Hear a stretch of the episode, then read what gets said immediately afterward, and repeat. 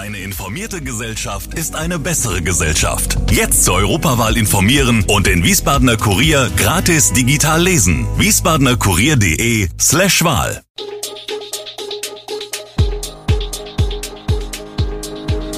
Gude, unser morgendliches News Update. Das Wichtigste aus Wiesbaden für Sie im Überblick.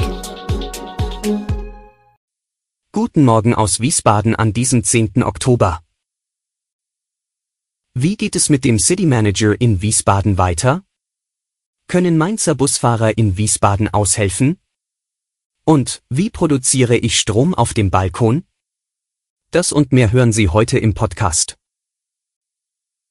Seit einem halben Jahr ist Wiesbaden ohne City Manager und das bleibt auch erstmal so. Zwar ist nach einer zweiten Ausschreibungsrunde ein Nachfolger mittleren Alters gefunden, der nicht aus Wiesbaden stammt. Doch wann dieser seine Arbeit aufnimmt, ist unklar. Die Besetzung der Position ist noch nicht abgeschlossen, heißt es von Stadtsprecher Ralf Munser. Derzeit wird vor dem Hintergrund der bisherigen Erfahrungen geprüft, ob die Rahmenbedingungen für eine erfolgreiche Bearbeitung der Aufgabenstellung angemessen sind, heißt es. Axel Klug war als erster und bislang einziger City Manager zwei Jahre lang tätig. Er machte sich dafür stark, seinen Nachfolger mit eigenem Etat auszustatten. Die Busausfälle und der ausgedünnte Fahrplan in Wiesbaden war nun auch Thema im Städteausschuss Mainz-Wiesbaden. Als der Wiesbadener Nahverkehrsplan diskutiert wurde, kam die Frage auf, ob bei einem Corona-bedingten Fahrermangel die Stadt Wiesbaden Fahrer für die Busse der gemeinschaftlich betriebenen Buslinien wie die Linien 6, 9, 28 und 33 aus Mainz ausleihen könne dem erteilte der Mainzer Oberbürgermeister Ebling eine Absage, auch wir sind auf Kante genäht und haben Fachkräftebedarf, sagte er. Besprochen wurden auch andere Möglichkeiten, um den Nahverkehr zu entlasten. Ein Stadtverordneter betonte, bei der Umsetzung der Radschnellverbindung zwischen den beiden Städten über die Kaiserbrücke werde von der einen immer wieder auf die andere Verwaltung verwiesen. Derartige Aussagen bestritt ob Ebling allerdings. Der Mainzer Stadtplaner Axel Strohbach erklärte, Förderbescheide liegen auf beiden Seiten des Rheins vor. Man stimme sich intensiv ab und auf Mainzer Seite starte demnächst der Architekturwettbewerb.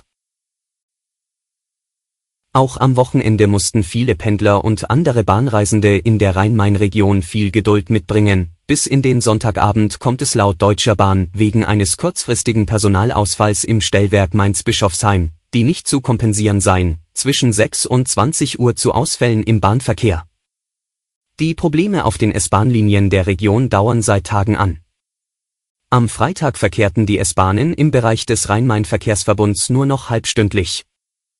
Die massiven Beeinträchtigungen erinnern an die massiven Zugausfälle im Sommer 2013, als Personalprobleme, vor allem bei Fahrdienstleitern, im Mainzer Stellwerk über Wochen für bundesweite Schlagzeilen sorgten und tausende Pendler betroffen waren. Das Personalchaos rief damals schließlich sogar das Bundesverkehrsministerium auf den Plan. Wir blicken nach Rheinland-Pfalz. In der Affäre um die Hubschraubervideos zur A-Flut gibt es neue Vorwürfe. Wie aus einem internen Schriftverkehr zwischen der rheinland-pfälzischen Landesregierung und dem Landtag hervorgeht, sind offenbar nicht nur die brisanten Luftaufnahmen lange Zeit verschwunden gewesen, sondern auch ein schriftlicher Lagebericht der Hubschrauberpiloten, der noch in der Flutnacht im Juli 2021 an das Innenministerium geschickt wurde. Dieser Lagebericht belastet Innenminister Levens zusätzlich. Der Bericht dokumentiert, dass die Hubschrauberpiloten gegen 1 Uhr nachts das Innenministerium schriftlich darüber unterrichtet hatten, dass es die komplette rheinland-pfälzische A entlang, von der Mündung bei Sinzig bis zum Ort Schuld am Oberlauf, zu einem Hochwasser mit dramatischen Auswirkungen gekommen sei. Levens hatte immer ausgesagt, dass er kein vollständiges Lagebild gehabt habe. Der Lagerbericht, der die Aussagen von Levens widerlegt, soll erst vor wenigen Tagen in den Beweisakten des U-Ausschusses eingegangen sein, obwohl er dort eigentlich seit Monaten hätte vorliegen müssen. Das Innenministerium erklärte auf Anfrage, der schriftliche Bericht habe Minister Levens in der Flutnacht nicht vorgelegen.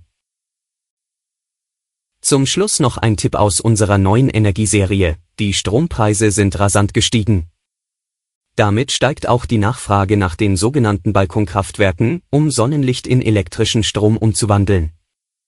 Aber wann lohnt sich der Kauf, was müssen Sie dabei beachten? Und wie funktionieren diese Stecker-Solarmodule? Das Balkonkraftwerk besteht aus einem oder zwei Photovoltaikmodulen, die aus Sonnenlicht elektrischen Strom erzeugen. Der wird über eine normale Steckdose in den Haushalt eingespeist und direkt selbst verbraucht. Der Strom fließt beispielsweise von der Steckdose am Balkon zum Fernseher, Kühlschrank oder zur Waschmaschine. Reicht der Strom vom Balkon nicht aus, wird zusätzlicher Strom vom örtlichen Energieversorger bezogen. Ein Balkonkraftwerk kann damit den Strombezug vom Energieversorger reduzieren und beispielsweise die Grundlast einer Wohnung während der Sonnenstunden decken. Kommt mehr Strom vom Balkon, als im Haushalt momentan verbraucht wird, wird der Strom ins Netz eingespeist. Mehr lesen Sie im Artikel, den wir Ihnen verlinkt haben.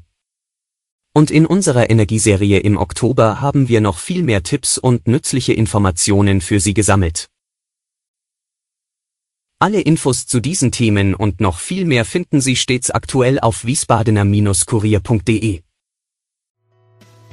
Gude Wiesbaden ist eine Produktion der VRM von Allgemeiner Zeitung, Wiesbadener Kurier, Echo Online und Mittelhessen.de. Redaktion und Produktion die NewsmanagerInnen der VRM. Ihr erreicht uns per Mail an audio.vrm.de.